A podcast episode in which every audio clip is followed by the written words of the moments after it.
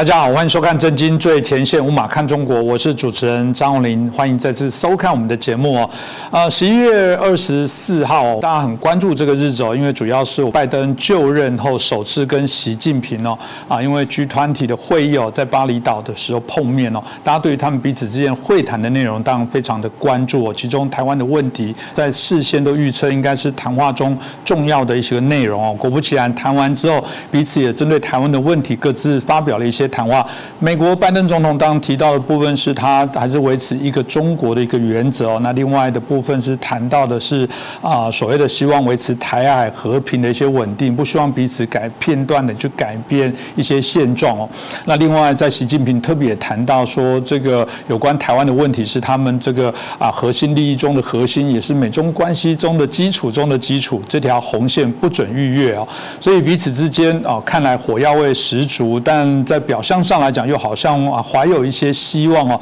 到底真实状况如何？我们该怎么样来解读？今天很开心，我们邀请到透视中国的高级研究员，也是台大政治系的荣誉教授明居正老师哦，来帮我们好好解释。明老师啊，呃，主持人好，各位观众朋友大家好。是老师，我想呃，因为有关他们两会面之后的这些评论啊、报道，我相信如果关注的这个朋友，应该也看了不少的一些评析哦。那就老师您看到他们两个会谈之后的，不管是内容或结果，老师初步有没有什么看法？对，这个事情，觉新闻出来之后呢，刚刚一个朋友就问我说：“哎，呃，美国跟中共两国不是前阵闹得很僵吗？好像这个呃势同水火，然后几乎要打起来了，又演习又飞机大炮的，怎么突然间又好像没事见面了，就谈起来这个好像壮志愉快的样子？”我一早就在讲，美中关系呢，它不会真正撕破脸，基本上呢是处在一个斗而不破的情况下。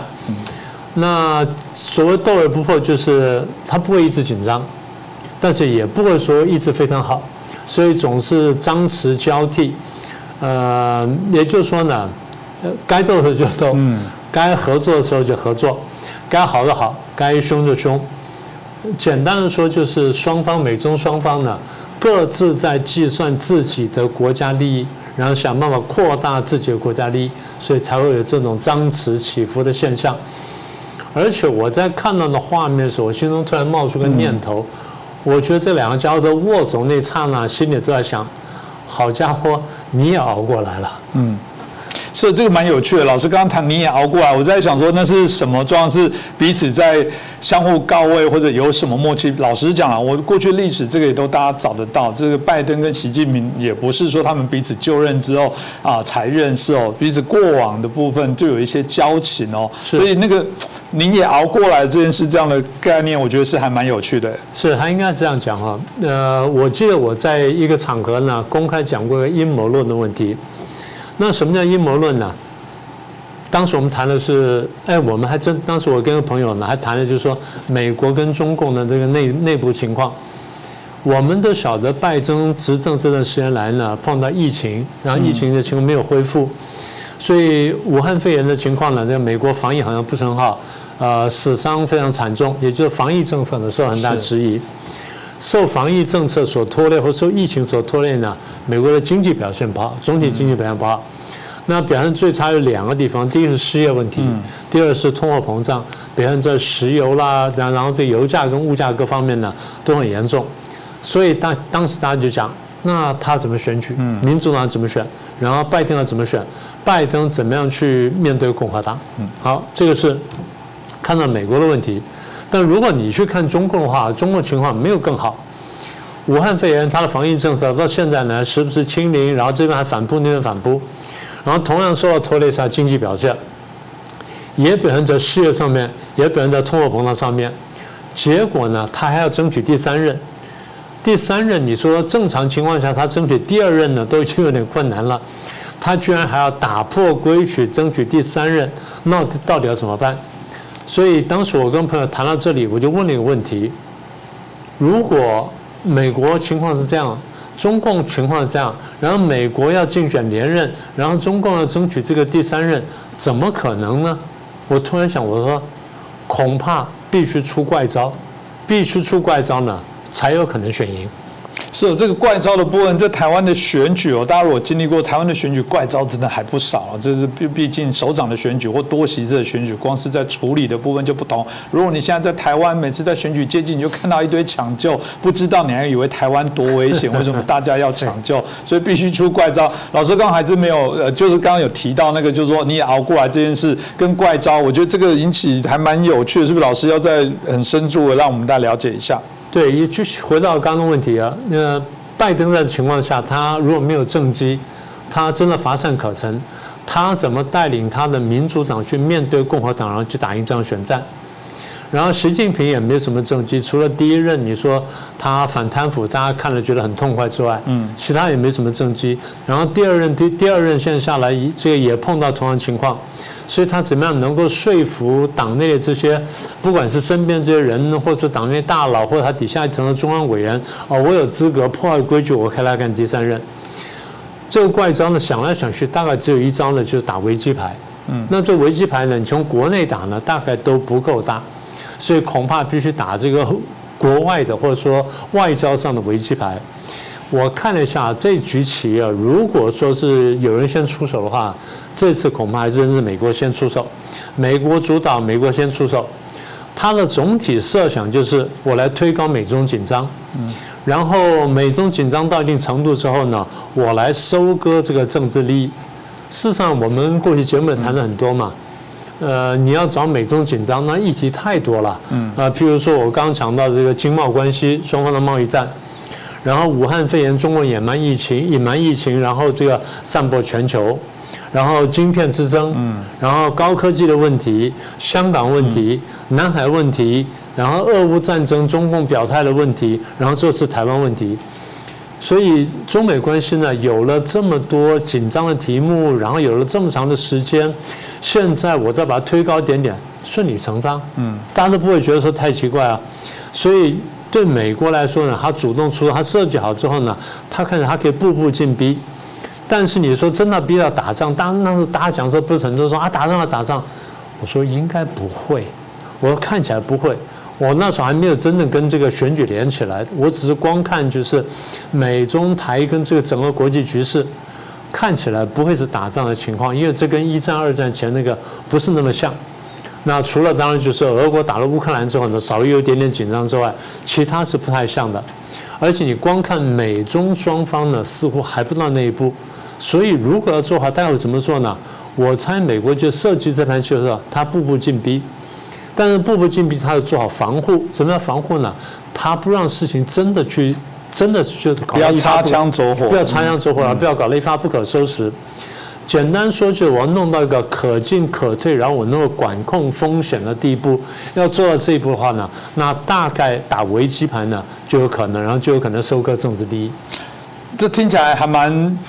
吓人哦，因为老师过去一直说以美仇美都要骂一下。老师这听起来这个是摆明了就是美国设了一盘棋，包含佩洛西来台湾，包含这我们看到的这些啊军舰来巡航，然后通过中线航空母舰过来，然后最后造成第四次的台海危机。哇，听老师讲，这都在可能彼此在政治势力消退，想要激发一些火花，同样在转移它内部，也许在政策的不利。呃，透过外交这样的方法，好像让他们取得说非我不可。你看，只有我能抵住这个对方或其他国家的一些抵抗。哇，老师，这听起来非常谋略跟惊人的的方向哎。是，所以我才开始讲，我说像阴谋论，但你说完全阴谋论也不不完全是，为什么呢？因为这个这个整个棋啊，如果叫一步棋的话，应该这样说：真真假假，假假真真。假中有真，真中有假。嗯啊，为什么这样讲呢？因为我们刚刚数的美中对抗，这事情是真的，是是不是这样？是。大家都知道，美中对抗这么多年，然后美中对抗呢是已经结构化、已经固定化了。我们刚刚讲经贸关系也好，啊，晶片问题也好，高科技问题啊，南海、香港什么等等，然后好，包括台湾问题在内，你整体来看呢，美中对抗是一个结构化的问题，也就是。它不是一个一朝一夕能够解决的，不是像说啊，美日的贸易战，咱们把这个贸易问题解决了，或者说把货币升值就解决，不是啊，它是一个全盘的意识形态的对抗、体系的对抗、思想的对抗等，它是全盘对抗，所以合起来看呢，它整个是一个对抗的局面，那不用讲了。可是分开来看呢，每一项对抗呢，其实也都是真实的。所以你说它全部是假戏，它也不是假戏，它只是把一场戏呢再演的再紧张一点点。嗯，所以应该这么说吧，整个戏戏局或戏台呢，它的确是一个对抗戏，这大家都知道。那这个也不是一时三刻能解决得了的。那如果说美国出手，美国真的搞政治力，或者说设计一场阴谋的话，他只是把。这个戏当中的这个核心的部分，我把它挑出来，然后再把它挑大一点点，啊，让大家看得更明显，然后看起来对抗更尖锐。所以台湾海峡的紧张呢，它是整个大戏当中的一幕啊，只是一部分，但它却是真实的。你没有别的部分呢，这还是真实的；有了别的部分，这是真实的。唯一的差别就是这一场被人故意挑起来一下。我的意思只是这样子，是如果赵老师提到的部分，不过回过头来讲，演戏嘛，总是要有人跟他对戏。他很好奇说，那中国不是很聪明？习近平不是非常的聪明，是博士哎，他应该看得懂啊。那他为什么进去跟美国跟拜登演这出戏呢？为什么？也就是说，你问的问题是，中共进来玩，他有没有吃亏的问题？对？是这样哈。这就回到我刚刚一开始讲的部分。习近平那边如果也乏善可陈，啊，然后武汉肺炎呃到处爆发，那个经济又又要下滑，然后失业问题很严重，然后外贸又消退，然后呢国内情势紧张等等，然后社会又又有点动荡，所以对他来说呢，他也没有别的棋可以下，他要得分，然后他要这个连任第三届的话，他必须要有点政绩。所以他的政绩呢，算来算去就是，如果我敢于站起来跟美国叫板，跟美国对抗，看起来我脊梁骨很硬，那是不是我得分了？嗯，所以得分了。所以对美国来说呢，他计算呢，他计算中共呢，可以有两种计算方式。嗯，我就举一个最简单的例子哈，刚刚你不是说提到佩洛西来台湾，你说是不是一场戏？也是也不是，因为你要知道，佩洛西呢，他不是叫小辣椒嘛？这个辣椒是人家管不到的，他现在变老辣椒了，人家更难管他。所以你说，呃，拜登管不管得住他？拜登可能管不住他。拜登的想法是这样：如果管得住的话呢，佩洛西不去了，那我有别的玩法。哎，那如果管不住佩洛西去呢？佩洛西去有佩洛西去的玩法。好，那如果佩洛西去了，中共反应有两种可能。一种是可能是不太生气，一种可能是非常生气。好，我们就看看美国呀或者拜登怎么计算中共看待佩洛西来台湾这件事情，生气或不生气。如果不生气的话，那佩洛西高调访问台湾，甚至闹得比原来这还要大，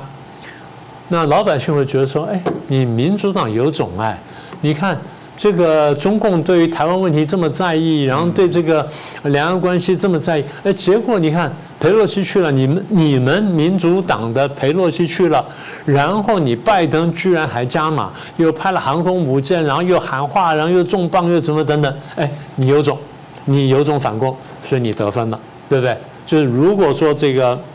中共不生气啊，那中共生气呢？中共生气他会演习。你说中共生气会打台湾，估计还不会。嗯，这就我前面讲的。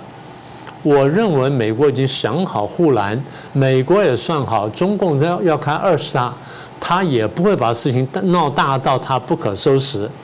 他美国计算就是，他也会借机闹一闹，闹完之后他也借机得分嘛。所以我做的戏就是，他哎，他不闹。那我得分，他闹呢，我再回一下，我们两边都得分。好，我们看佩洛西事情，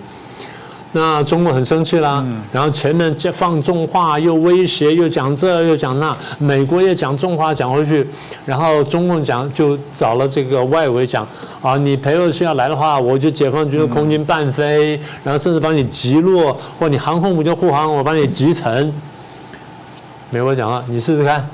你试试看。哎，我就飞来了，飞来了，然后这个降落了。降落之后，中共那边老百姓如上考妣，哎呀，真的降落了，哎呀，真的什么？然后中国人出第二招，好，我制裁台湾，我这个经济制裁台湾啊，什么农渔产品呐，什么农产品啊，制裁，制裁完之后，我要对美国发脾气，然后我要对台湾进行演习，啊，我发飞弹，然后我的航航空母舰说开出来了，我的海军出来了，然后空军啊，闹一阵子，然后回去了。美国呢？美国也出手了，美国派了三艘航空母舰摆在战略的咽喉位置，把你卡住了。所以这么一看呢，双方老百姓都很满意。哎，这个很棒啊！你看，美国敢这样干，中共觉得哎他敢这样干，所以民主党不管怎么说，反共都得分了。嗯。所以这样看起来，就是说，你觉得说美国他这样计算完，你觉得他不厉害吗？很厉害啊，他两边都算完了，对不对？嗯，就是老师刚刚所说的，这个美国如果在这件事情上面是这种虚虚实实、真真假假，然后呢，这个啊请君入瓮哦，这个习近平这样跟中共算输了吗？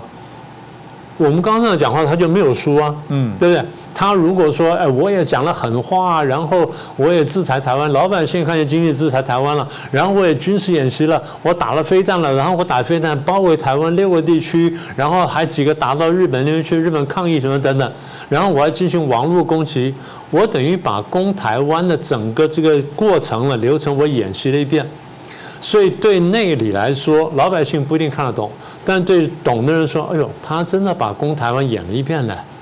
他无论如何，他不会那么快就准备好。他一定是一两年前就要筹划这件事情。现在这借着就要演了一遍，演出来，他演了。所以，第一，我演习了，我真正把打台湾的过程走了一遍，这第一个。第二。文宣上我很成功啊，老百姓看见我真的敢敢起来对抗啊！你看，然后我还在报上宣传哦，我有多大？我这次呢，对台湾军事演习有十大突破啊，比如说逼近台湾啦，然后包围台湾啦，然后飞弹攻击啦，外军不敢介入啦，美军后退什么的，他的大内宣跟大外宣做到老百姓呢看起来看起来心满意足，所以你说中共吃亏，中共没有吃亏，中共也得分了。所以我开头不是讲我说，他们两个这个拜登跟习近平这在集团体上面见面握手的时候，一方面是老朋友会面嘛，第一次见面嘛，啊，这第一次面对面了，就是真人见面。第二次就是第二点就是，你熬过来了，嗯，你看看，你不是经济很差，你都很差吗？你要搞个第三人，哎，居然被你搞到了，你外交不怎么样，哎，你内斗还真厉害，你真赢了。那习近平看拜登的时候，他想什么呢？哎，你不是经济搞得很烂吗？你民调不是很差吗？你民调不是四成都不到，只剩下三成几、三成六、三成三，眼看就不行。哎，你居然选的还不错哎！你这个你看，参议院抓到手了。那他们见面的时候，众议院还没有最后定案，然后你你也不错，所以两个人觉得说你也熬过来了。你要知道，政治人物在计算什么事情呢？政治人物在彼此看，就是说你有多大能耐。一个是看你外交上有多大能耐，再看呢你内政上有多大能耐。外交上现在我们不说话，至少双双方看对方的内政就是，哎，你还能玩得下来。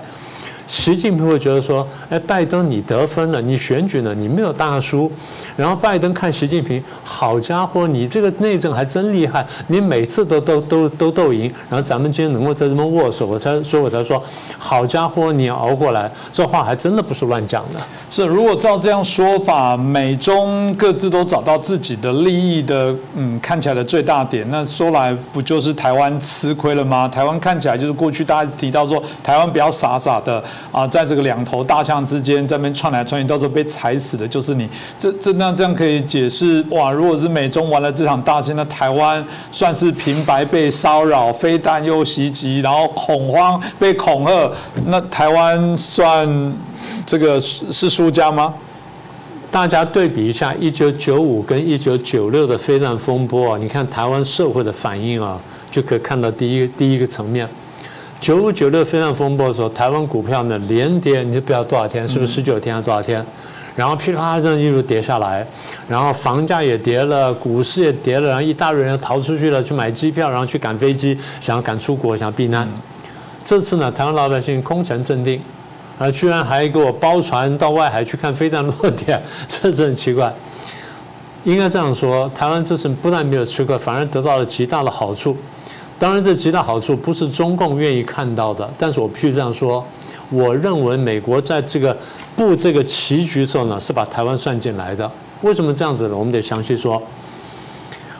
台湾这次是不是得到极大好处呢？第一，得到了这个极大好处就是台湾成为国际的热点，它在国际上的第一关切度大这个大升，第二呢能见度增加。它的能见度增加到什么地步呢？各位可以看到，那时候全世界媒体都在看，说，哎呀，台湾会不会怎么样了？然后很多媒体都不都飞到台湾来，到处采访，街上采访这个老百姓啊，怎么怎么，然后很惊讶说，你们怎么一点反应都没有呢？怎么这么镇定呢？所以关切度跟能见度大增，增加到什么地步呢？增加到俄乌战争的两个主角都拿台湾来说事儿。这个打一段时间之后，泽伦斯基说：“你们要注意哈，今天俄国这样打我们啊，那下次就是台湾了，所以台湾很危险的。”泽伦斯基呢，把台湾推出来了。然后过没多久呢，这普京也讲台湾了。普京讲说，台湾问题呢，就是美国在搞我什么等等，所以他们都在想说分散一下这个压力，也就是说，希望说能够让他们的战火的压力减轻一点点，然后把它烧到这边来。哎，结果后来。没有怎么样，但是台湾的能见度因此拉高了。然后第二点就我刚刚讲到，台湾的这个民众的这种稳、这种稳定跟镇定呢，国际社会是很佩服的。当然，国际社会有人觉得说，哎，你们是不是有点这个反应迟钝了？这么严重你都没有放在心上。其实我们看见台湾是为而不为嘛。好，这第二点。第三点，我们刚刚讲了，美军做好护栏。他把战略姿态做足了，三艘航空母舰摆在战略咽喉的位置，卡住你中共不不敢过来。中共也当然看懂了，所以常常有人讲啊，这次这个呃美国跟中共的冲突的话，美军不会来的。我说这次美军已经来了，你还看不见吗？还讲这种胡话吗？嗯，你文人这样讲就算了，你是退将，你还这样讲话，你这是这个这个睁眼说瞎话嘛？所以美军美国为什么我前面讲？美国在做这件事情的时候，他是他已经是计算好的，他也绝对不能丢掉台湾，也不能让台湾真的被欺负，他必须把那护栏给设好，给架好。他把航空母舰开进来，然后把姿态做做，把话讲做讲足了，贺主中共真正动手嘛？好，这第三个部分，第四个部分，事情爆发之后。国际跳出来谴责中共啊，大家都关起来谴责中共，至少有几个大国就把中共的大使叫来，就当面问说：“哎，你们怎么这样搞台湾？这事情我们不能容忍。”所以台湾的关切度呢，从口头关注变得很直接的关注。那你看到最近英国新的首相不是也这样讲了吗？他说我们会考虑援助台湾呢，然后中共讲将要打台湾哈，我们会考虑军援台湾呢。英国很多年没有讲这话了，他现在讲的话是非比寻常，这个跟台海危机绝对是有关系的。然后再来就是国际社会看到这些动这些动作之后呢，国际社会看乌克兰，然后想台海，就想说，哎，我们不能让事情在让同样事情在这边发生，所以大家现在态度很明确。我们国际主流国家要加大力度应对中共在台海的威胁。嗯，这话讲的已经很明确了，大家已经把这件事情上升到就是民主跟专制的对抗，所以我觉得这点是非常惊人的。而且我们不是讲护国神山嘛？是。如果真正护国神山的话，美国在现阶段是不能容忍也不能接受台湾的半导体被中共夺走或摧毁啊。呃，美国的商务部长跟那个贸易谈判代表讲得很清楚嘛，台湾一个地方生产了全世界百分之九十的晶片，然后生产了美国要用的六成到七成甚至到八成的高阶的晶片，如果没有了台湾的高阶晶片，美国不要说打仗有问题，美国人生产都有困难，而全世界生产都有困难，所以台湾真的变成说全世界的护国神山。所以我刚才讲说，美国不会让这个。中共，你说或欺压台湾，或夺走台湾，或摧毁台湾这个半导体这个产业链，因为对他来说是极为关键的，所以航空母舰会来台湾，这就是我讲了很多年了嘛。呃，台湾夹在美国跟中共当中，然后美国呃中共跟美国呢都拿当都拿台湾当棋子，有人听了不舒服，我说。其实要这样讲，有的时候不是认命不认命的问题，而是你看见自己在国际战略当中的处境跟地位是什么，看明白之后呢，最大限度的利用这东西，然后扩大我们的国家利益，这才是真正聪明的，而不是在那幻想说，哎呀，我不要夹在两强当中，我要怎么怎么样？问题是你跑不掉嘛。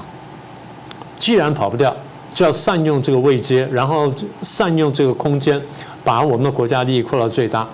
所以我一直觉得，在这个问题当中呢，是美东对抗，我们夹在中间难受，但是我们也必须看见，台湾夹在当中呢，空前难受呢，但是空前安全。是，这非常的重要。其实，呃，回到这个议题啊，过去我们当然谈到，我们台湾对美国一直都有那种很微妙的心情哦。台湾这种反美、以美、仇美的部分的氛围哦，还是会有。但某种程度来说，大家在这种尔虞我诈的利益的过程当中，最终还是回到一个共同的目的啦。我觉得从这件事情还是可以推论到一个最重要的重点是，美国跟台湾相对共同的利益跟价值还是更多，而台湾这这事情恰恰。刚好就是一个我觉得很重要的一个试验的一个测试场所，一个试纸一样，让各种奇奇怪怪的样态的东西在这里都会现形。所以我觉得那是台湾的好机会。要说来，台湾反而是好像是一个威权民主体制很重要，在这边分野的一个拉锯点。那像老师说的，空前难受，但也空前安全，跟空前的有机会。那需要我们啊发挥一些智慧跟创意来走。当然还是很怕是嗯有些人敌我。不分的部分，那就麻烦了，因为在这前提之下，你还是要清楚知道谁对我们是真正的威胁，才能做出对的方案。这我觉得才是重要的根本哦。今天再次谢谢我们明居正老师哦，也感谢大家的收看。如果喜欢我们的节目，也同样欢迎帮我们转传、按赞、分享啊、留言啊，同时让我们这节目有更多的好朋友可以一起加入。再次感谢。各位震惊最前线的好朋友们，我是主持人张红林，欢迎订阅我们的频道，也记得打开小铃铛，掌握最新节目通知，让精彩评论不错过，更欢迎留言转传影片。大家好，欢迎收看《震惊最前线》，无马看中国，我是主持人张红林，再次感谢收看我们的节目。中国还是持续的加强所谓的防疫的监控哦，我们不确定这个部分的做法到底是真的为了要保护人民哦，或者是这样的风控哦有其他的目的哦，甚至提出了新的啊监控的这种哦，我真的称之叫电子脚镣哦，重新的把啊中国的人民给啊限制住。他提出了啊二零二五全民电子的健康码，特别在经济的发展，我们看双十一。嗯，照理过去是他们很开心的，用一个字数一直跳今天的营业额，在当天里面又创了多新高。这一次既然也一开始盖牌，不让人家知道总个营业额，到底这个电子脚镣的风控哦，不只是风控人民的自由，会不会对中国的经济也风控起来？今天我们可以好好来探讨一下。那我们很开心邀请到两位来宾，首先邀请到我们正大国关中心的资深研究员，也是我们前所长，我们宋国成教授。主持人好，哎，王秘书长好，啊，各位观众朋友大家好。接下来介绍是我们亚太精英交流协会的秘书长，也是我们金中央警察大学的教授，我们王志胜老师。主持人好，宋老师好，各位观众朋友大家好。是，我想我们一开始请教一下宋老师哦，因为刚提到这种清零哦，我们看到啊，整个中国的经济也因为这样子受到非常大的影响。但显然，中国现在的发展，习近平在第三任里面又加长了这力道。有人就说，那中国的经济会不会因此也被上了脚镣，走上灭亡呢？嗯，好的。呃，一般呃，人们以为二十大以后啊，中共的这个清零政策会放放缓啊。呃，可是实际上这样的一个期待是落空了啊，因为在这个月十一月的五号，呃，中共的国家卫健委宣布，就是清零政策是不动摇的啊。呃，虽然说也颁布了一些啊缓和的一些条款，不过这只是在执行层面的一些松绑啊。那么整个清零政策的大方针是不会改变的啊。呃，所以其实只要习近平的清零政策不改变的话，那么这个中国的经济就会付出很大的代价。甚至会面临一个所谓的经济寒冬的来临啊。那么我们从几个数字上面来说啊，呃，首先我先定义一下这个所谓经济寒冬啊，它是属于一种叫做多发性的经济风暴啊。呃，什么叫多发性呢？就是它是多点的产生，然后会连锁的爆发啊。呃，所以它从我们可以从这个从个人的一个失业开始啊，啊，到企业的裁员啊，还有包括公务员的减薪啊，商家的倒闭。啊，还有消费的萎缩啊，待会我们谈这个双十一啊，那么还有就是这个进出口的下降啊，进出口贸易的下降，还有顺差减少了，还有就是股市下跌，啊，金融脱序啊啊，那么像前一阵子的所谓的停贷的风暴啊，就是一个，另外就是财政失血啊，那么全中国大陆三十一个啊这个省自治区全部都出现地方的一个财政的赤字啊。另外一个就是最严重的叫外资撤离，还有就是外企的迁出，还有人民币的贬值，最后到外汇的流失啊。所以我们将一连串数下来呢，总共呢大概有十四项的这个所谓经济的危机的爆发。呃，那么我们就挑几项来说好了。第一个就是所谓的失业的问题啊，因为失业问题是一个整个经济这个下滑的一种后果性的表现，也是一个经济情势的一个温度表啊。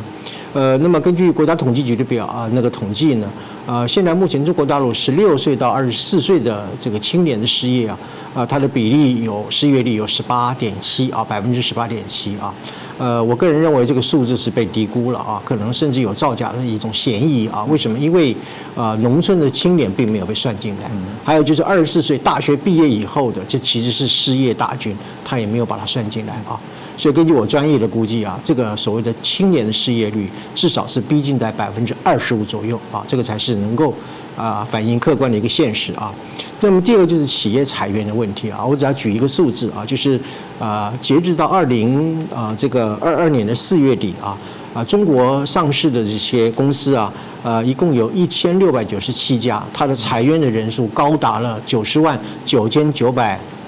九十七、九十三人，差七个人就到了九十一万人啊，所以这个裁员的幅度是非常惊人的啊。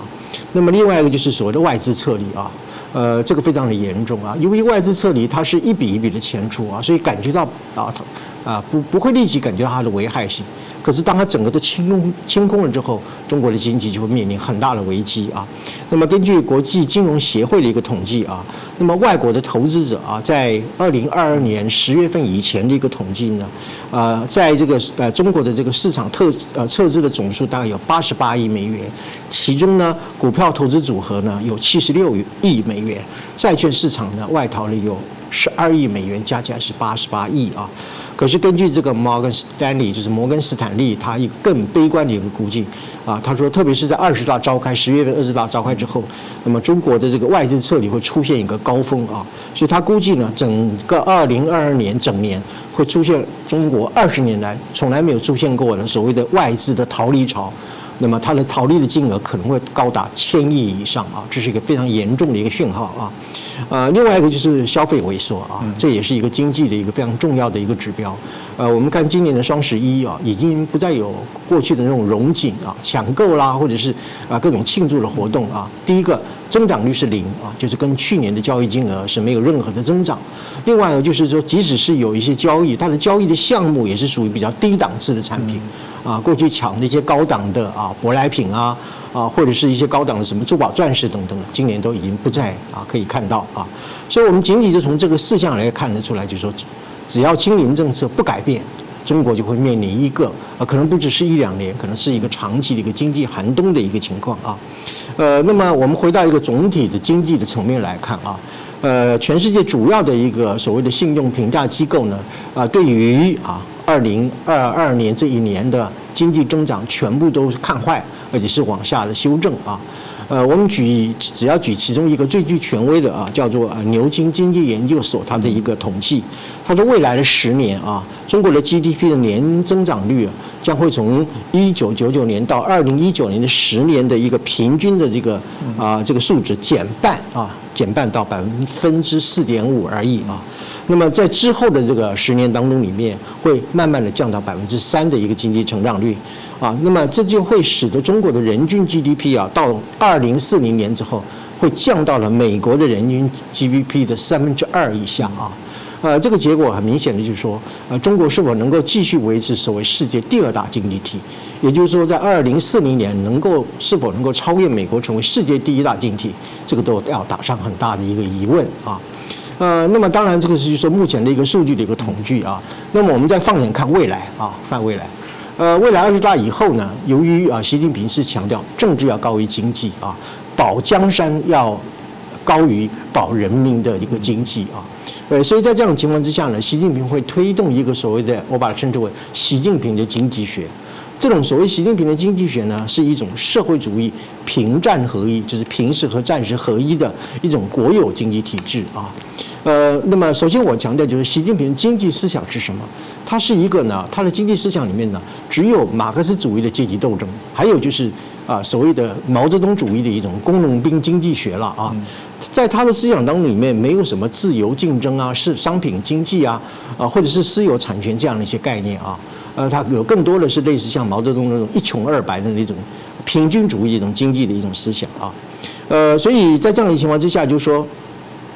未来啊，它有三个主要的一个经济的一个所谓啊，习近平经济学三个主要的特征，第一个呢，啊，就是说政治安全要高于人民的温饱啊。啊，这是第一个。第二个就是说，整个国民经济呢，由于啊，习近平强调，目前中国的国家安全处于一个极度危险的情况之下，所以所有的经济活动都必须要战备化，啊，配合战时的一个需要啊。那么第三个呢，就是说，如果要推动一种所谓的战时经济的话呢，那么整个国营经济就必须要国有化啊。所以，因此最近我们看到了啊，中共推出了所谓的啊国企和民企之间所谓呃公私合营啊，还有在城市推展所谓的社区食堂，在农村推推展所谓的供销社，这这些都是所谓的战时经济啊，或者是为了因应战备所需要而进行的一种国家统治之下的一种混合经济的形态。这一点呢，最能够表现出所谓习近平的啊所谓习近平经济学的一个主要的特征啊。呃，可是我这里要特别强调啊，就是说所谓的公私合营啊，你譬如说像，呃，中国的移动啊，跟京东科技啊，成立一个所谓的啊战略的一个合作啊协议，那么中国联通呢和这个腾讯啊成立了所谓的啊和呃公私合营的企业的案子，呃，这些其实呢是一种概念的偷换啊，也是一种政治的诡辩。为什么？因为我们在一般的这个企业管理和公共行政里面都讲到一个叫做 public-private。Partnerships 就是所谓的 PPP，就是说公司伙伴关系啊。这种公司伙伴关系，我举个例子，像台湾的台铁、哎高铁啊，它就是先前一段时间由国家出资，然后民间的资本进入。在前一个阶段当中，你们的收益归民有公司啊，民营公司。可是，在过了一段时间之后，它就收购为国有啊。这是一个，就是说，公部门本身把私有的部门、私本、私人的经济啊资本引入到公部门，从事一些什么东西，跟社会公益比较冷门的，还有基础建设啊。因为很多私营企业可能基于市场的考虑，它不会去自己独立去进行一些跟基础建设或者是说社会福利有关的企业。可是政府坐庄啊，出资，然后私营的资本介入啊。所以这样的一个经济其实就是才是真正的所谓的公司伙伴关系。可是中共的不是啊，中共它是怎么样？它是一个国有企业强制介入到私营企业的股份，然后呢介入它的经营，甚至呢会去侵吞它的一个企业的利润啊。所以讲白了啊，其实这个就是土匪经济了啊。呃，它不是像这个一般的这个所谓我们刚刚所讲的公司合合伙关系、伙伴关系。它是用一种委托或者是委办的方式，用招募的的方式，让企业通过一个竞争的程序，然后自愿的加入的啊这个所谓的啊公司伙伴关系，而不是说由这个国营企业本身强制的去介入私营企业啊啊，所以这个有很大的不同。可是中共依然把政治叫为公私合营啊，其实它是一种偷换概念啊，与我们现在所了解的这个所谓的公司伙伴关系啊不是完全一回事啊。呃，所以我们整个讲起来，就是说中国未来的一个经济的态势非常的不乐观啊。为什么呢？因为什么叫清零？什么啊？什么叫封城啊？我们常讲就是说，有人流才会有金流嘛，哈。那么有金流，有金流之后才会有经济啊。你现在把所有人都封控了，都把它关在家里面，人只要一不流动，就不会有商业的消费行为。没有商业的消费行为，企业就会倒闭，企业倒闭就会裁员啊。那么裁员之后，它的这个收益就会减少，出口也会锐减。出口一锐减的话，外汇就会减少，然后人民币啊就会开始贬值。这就是我刚刚所讲的多发性的一个经济风暴啊。也许目前看起来。在政府的一种所谓的补救措施啊，中共的补救措施，或者是有一些所谓的呃缓和的措施，可以去减缓这个经济风暴连锁的一个啊爆发的这样的一个来临。可是实际上，面对它未来十年长期这个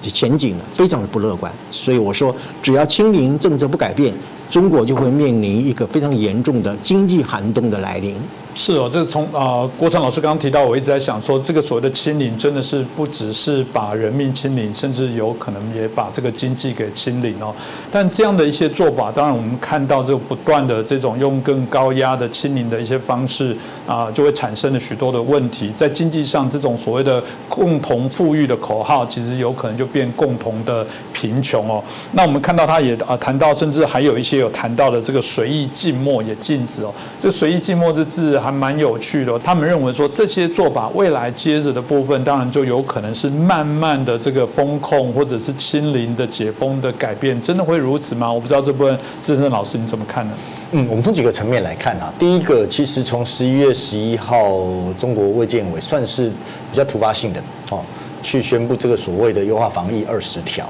那其实它二十条里面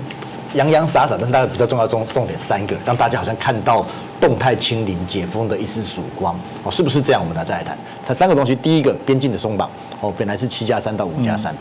第二个是有关于所谓次接次密接者，就是这个密接者的密接者，哦，把这个取消掉，哦，那这个部分当然，呃，看我看到中国自己评估的数字啦，至少可以少掉一半以上，本来因为高风险群，然后密接者，然后次密接者这些大概少掉一半以上，一直像老鼠会一样嘛，一层一层的，哦，这样的情况，那当然感觉上好像动态清理的范围好像被缩小了，时间被剪短了。那第三个，刚刚就是主持人所提到的禁止随意静默哦，那这个东西其实是很大的问号。呃，这是这是他从公布出来的情况。可是不要忘了，在十一月十一号公布这件事情的前一天，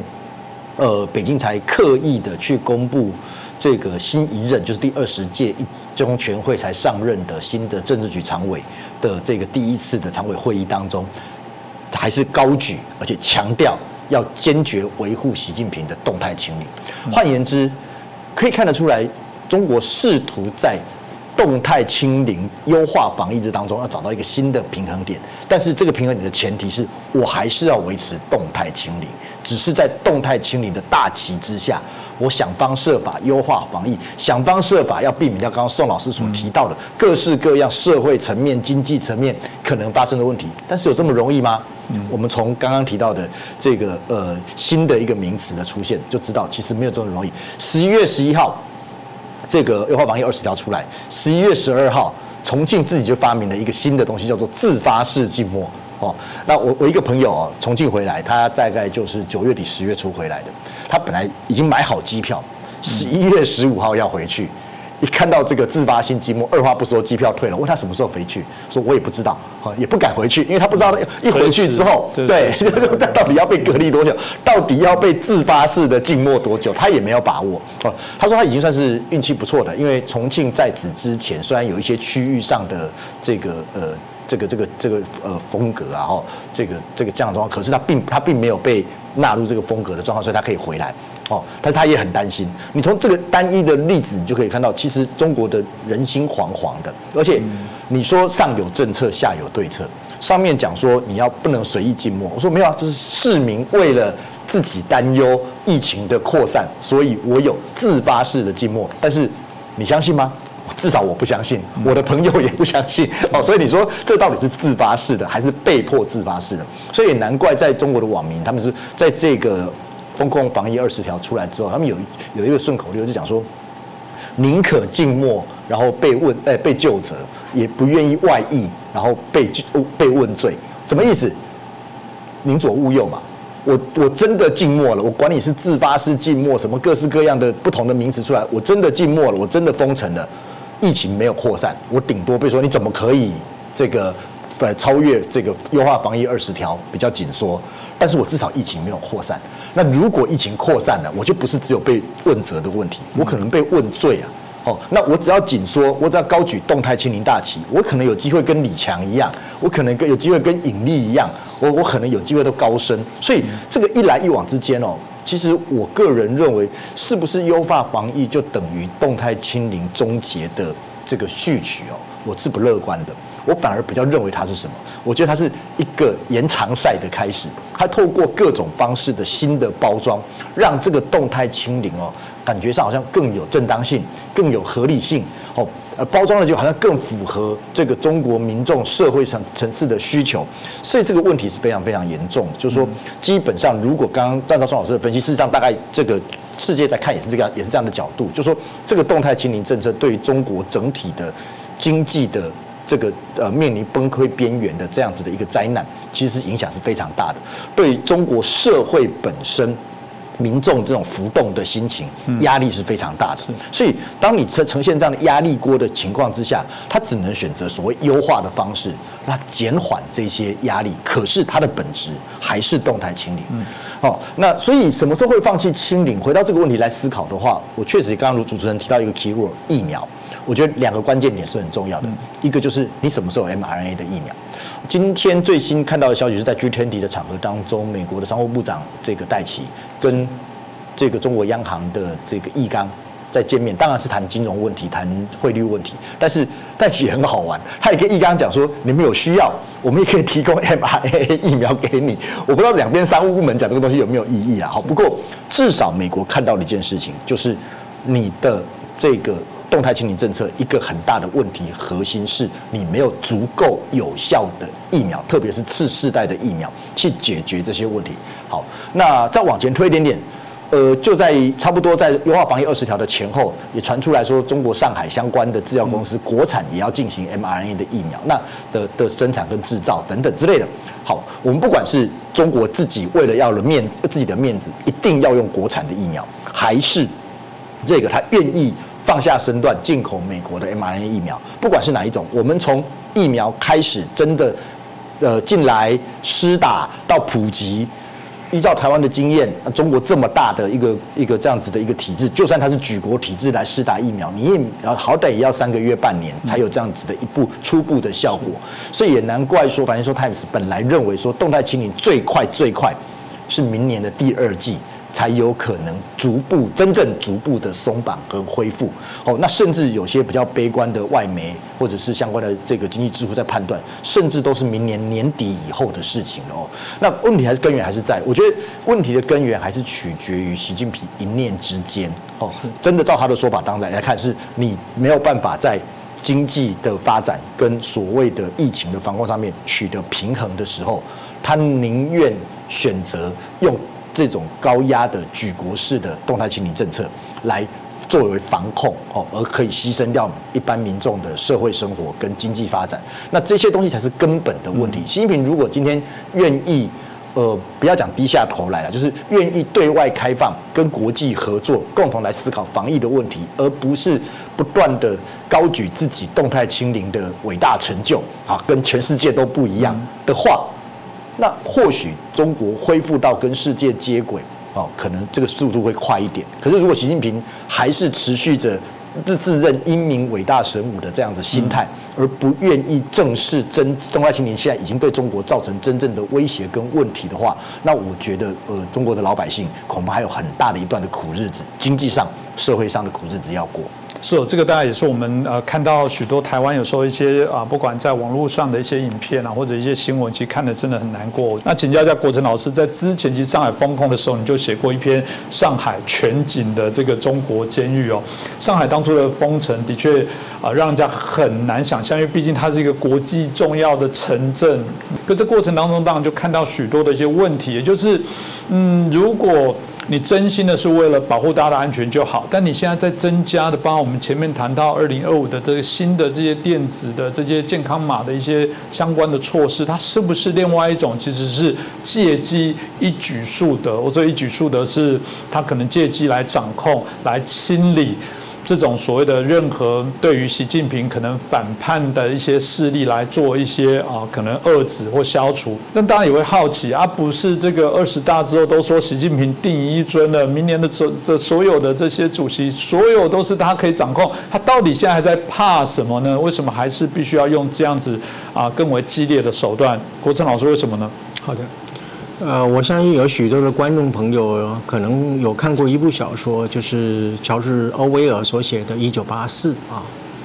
那么，也许也有看过一部电影叫做《楚门的世界》啊。那么，《一九八四》它是一个虚构的小说啊。那么，在描述就是说一个集权控制的一个啊国度啊。那么，老大哥随时用一种啊摄影镜头来监视你的行动啊。另外就是《楚门的世界》啊，《楚门的世界》里面就是男主角啊。呃，他其实是一个在已经被事先安排的一个剧码当中里面去过他的生活啊。那么同时这里面充满了谎言和虚假啊。那么呃，同时他的生活也就是啊无时无刻的被啊监视监控之中啊。那么无论是这一部虚构小说，或者是这一部科幻电影，因为它表现是一个科幻喜剧的电影啊，都已经在中国呢成为一种现实的一个情况，也就电影变成了现实的人生了啊。呃，十一月十呃十一月五号吧，呃十一月十号啊，那么这个国家卫健委呢，他发出了一个声明，就是说他要推动中国一个“十四五”的全民健康信息化计划啊。那么在这个计划里面，就提出了一个所谓二零二五年完成啊全民的这个所谓的电子健康码啊。呃，这种东西是什么东西呢？它就是用人民的这个身份证号码做一个 QR code 啊，然后一码通用的方式啊。那么对于啊所有的啊居民人民的这个健康的资料呢，做一种统一的收集啊。那么我们来看看这个国家卫健委他怎么说啊？他说。以统一权威的方式，将中国居民的健康档案、电子病历，还有他的人口讯息的一些个人的资料呢，啊，把它写入到数据库。那么，然后呢，通过与公立的一个医疗机构来互通啊连线，让每一个居民都有一个功能完备的健康码，还有动态管理的电子健康档案。嗯，坦白讲，我们一听到统一。一听到“动态”两个字，我想大家都是不寒而栗了哈。这是不是又是所谓的动态精灵啊等等的啊？呃，其实在我看来啊，关于这个所谓的“二零二五全民电子健康码”这个东西呢，其实是美其名啊，叫做就是推展所谓的医疗数位化的服务了啊。实际上呢，我是把它称之为就是说啊，上海清零那已经是过时，那已经变小儿科了。现在已经进入到一个什么东西？我把它称之为习近平时代的一个数位的集权主义的新暴政。啊，待会儿我们再谈为什么叫做新的一个暴政啊。啊，也就是说，啊，从这个局部的一个啊清零的一个局部的控制，会进展到一个什么样全社会的极限的控制啊。呃，也就是说，它之所以说它就是集权暴政呢，就是因为这种电子的一种啊健康嘛，它其实就是电子镣铐嘛。啊，像那个手表一样电子镣铐啊，呃，那么它随时呢，国家可以随时呢，可以侵入到你个人的一个健康的资料啊，那么侵入你的生活隐私，甚至是监察、监视你的言论是否有反党、反国家的这种情况，或者是你有哪一些所谓的颠覆国家政权罪的这些行为啊，呃，当然，中共官方他是认为，就是说这个防疫的健康码跟这个电子的这个健康码是不是一回事儿？啊，可是它就是一回事，为什么呢？你只要连线就可以了啊，所以这个两个系统连线，其实按一个键，它就实现了这个连线啊。所以我认为它是一个所谓的集权暴政的一个来临，就是因为国家在这个角色里面，它是一个国家级的骇客啊。然后你这个电子码本身，它就是一个一个一个发报器，然后国家呢有个庞大的数据库等在那个地方，它是一个所谓的接收器啊，把人民所有的早上起来啊，一直到晚上睡觉所有的行为。都在它的监控之下啊，呃，所以在这种情况之下，我想这里引述一个法国的哲学家叫 Michel Foucault 啊，啊，中文叫做福柯啊，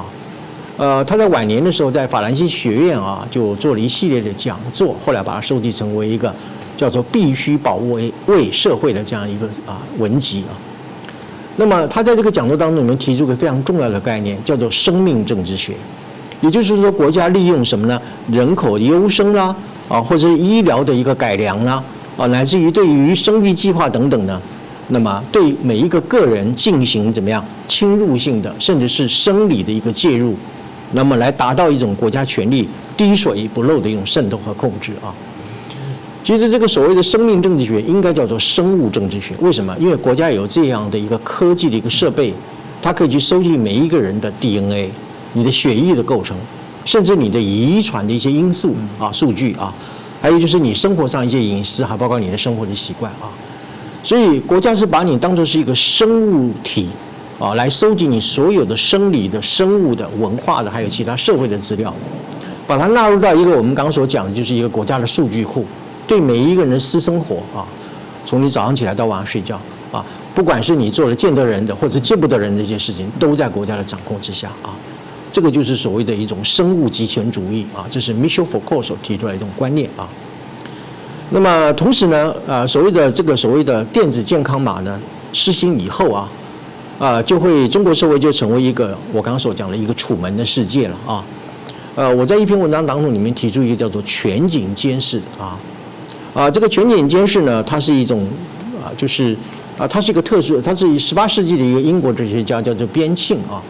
他设计了一个非常特殊的一个监狱，这个监狱呢就像一个大巨蛋一样，是个环形的，中间有个高塔啊，每一个高塔都有一层一层，对应于每一个囚房一层一层啊，所以它这是一种环式的一个一个监视啊这个犯人的一个一个新型的一个监狱。这个监狱最大一个特征呢，就是说它可以，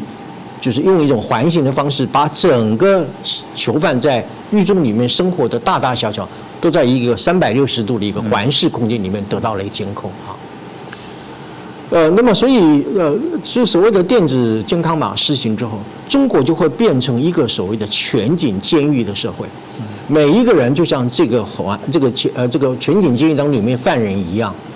啊，三百六十度的受到国家的一个权力对你的一种掌控，对你的操纵啊，呃，所以这是一个非常可怕的一个一个一个时代的来临啊！我把认为是由人类有史以来啊最为啊恐怖的、最为可怕的一种集权的暴政啊啊！中国也会因为推行了所谓的电子健康码啊，进入到一个所谓的数位极限的一个国家啊。那么，当然，主持人刚刚有提到，就是说啊，习近平二十大以后已经一人独揽大权了，为什么他还要再去做类似像这种监控人民啊，然后来这个扩张国家权力啊？这个就是回到一个习近平对于他所拥有的权利安不安心、安不安稳、满不满足啊？我过去曾用一种术语叫做权威性的人格来形容习近平，也曾经用所谓的精神分析学来啊分析习近平的人格。他人格当中里面有具有这种精神分析里面所讲的生命本能跟死亡本能这两个特征，而他的死亡本能是要超越他的生命本能，生命本能是对爱与和平的追求，死亡本能是对暴力啊，那么对于战争的一种崇拜。习近平就是一个具有一种所谓的死亡强烈的死亡本能的这种性格，而且具有极大的一个权威性啊，这样的一种人格呢，本身是非常偏执的啊。对于，特别是对于他所坚持的那个目标本身，他是至死不渝的，一定要去坚持到底的。那么我把它称之为一种乌托邦的偏执症。所以呢，对于这样的一个人呢，他永远不会对权力感到满足，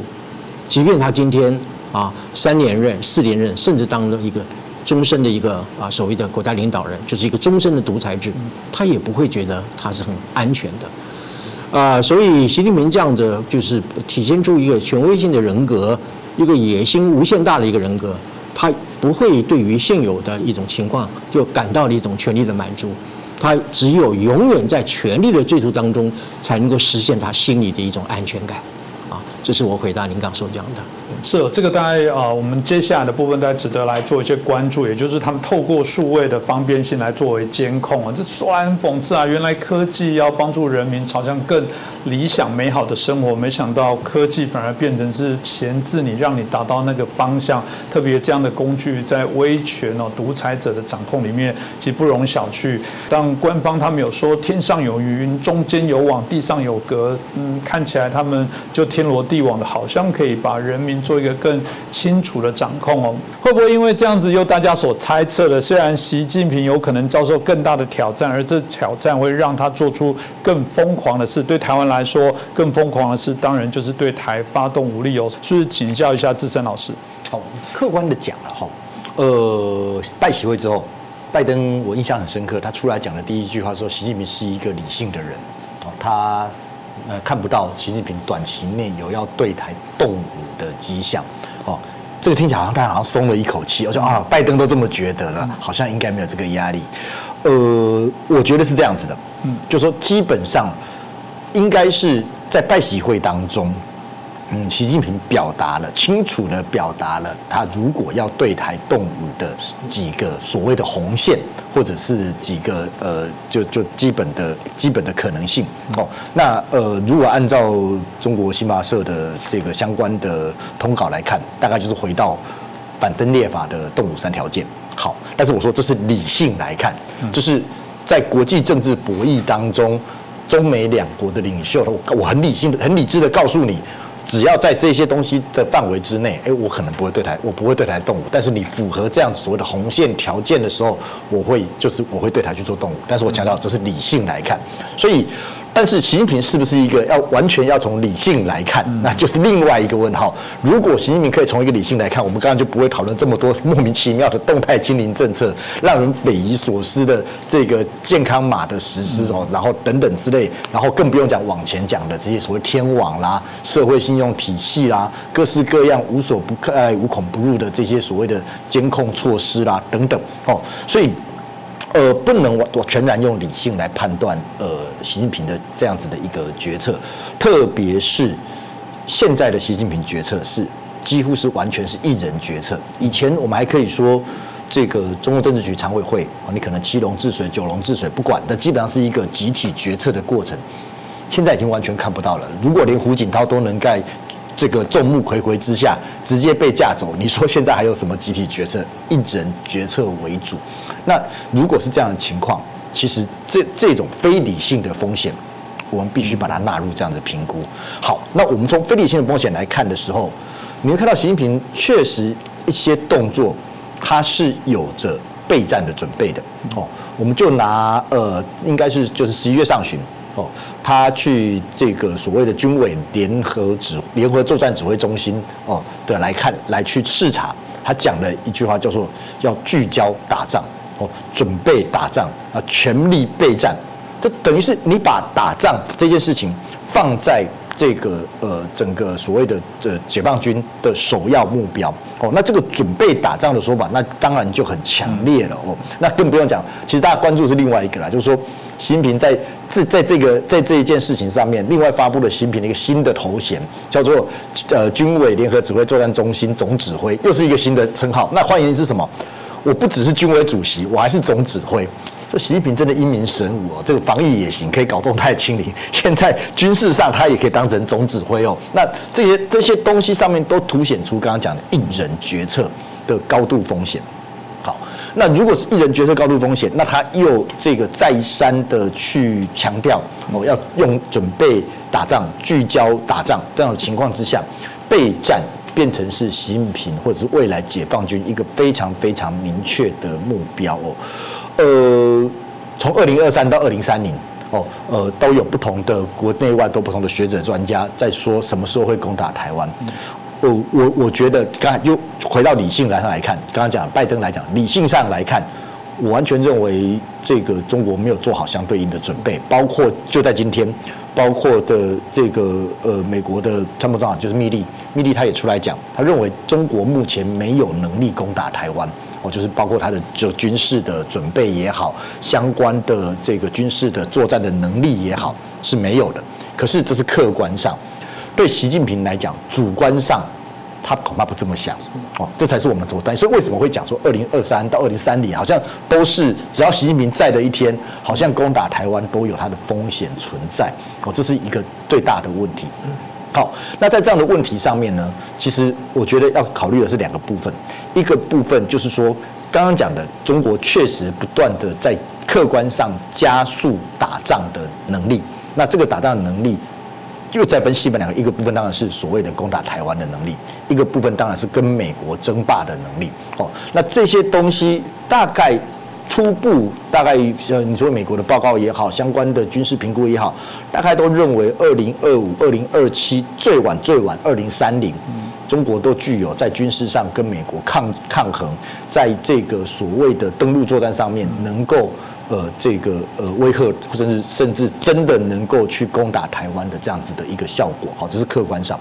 那如果你回到主观上，就刚刚主持人所提到的，习近平的疯狂什么时候会发生？我们只能判断，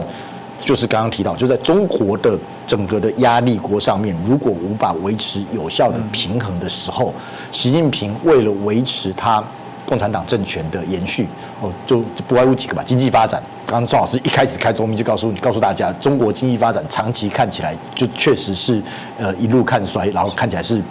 不容乐观的。那第二个的的有有效就是你通过有效的社会控制嘛，那看起来不管是动态清零，不管是健康码这些东西，你最后不会引起民众的反噬，这是第二个问题。那第三个就是民族主义了。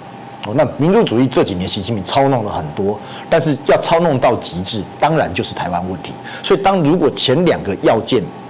都受到高度的质疑跟冲撞的时候，民族主义的情绪的运用，那恐怕就是习近平最后的手段。就是主观上来看，当他要运用这个手段的时候，他就不会去在乎我客观上有没有能力，因为对于能不能打下台湾来讲，他更重要是我能不能保保住我共产党，保住我习近平的政权。哦，所以这种疯狂其实是结是结构性的，因为第一。你的威权主义体制就决定了你必须要往这样的方向去走。第二，你还把过去的共产党的威权主威权结构带向更为集权的一人统治跟一人决策，那就更迫使着你的选项只有这些。所以是为什么我们大家都担心这个体制会让。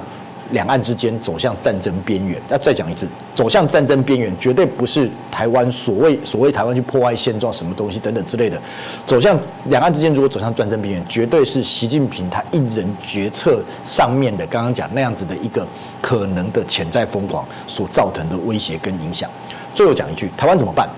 台湾能做的真的只有。我们知道有这样子一个不确定性，而且充满威胁性的，而且就是侵略性的这样子一个敌人在我们身边，我们能做的就是搞，在有限的时间越快的。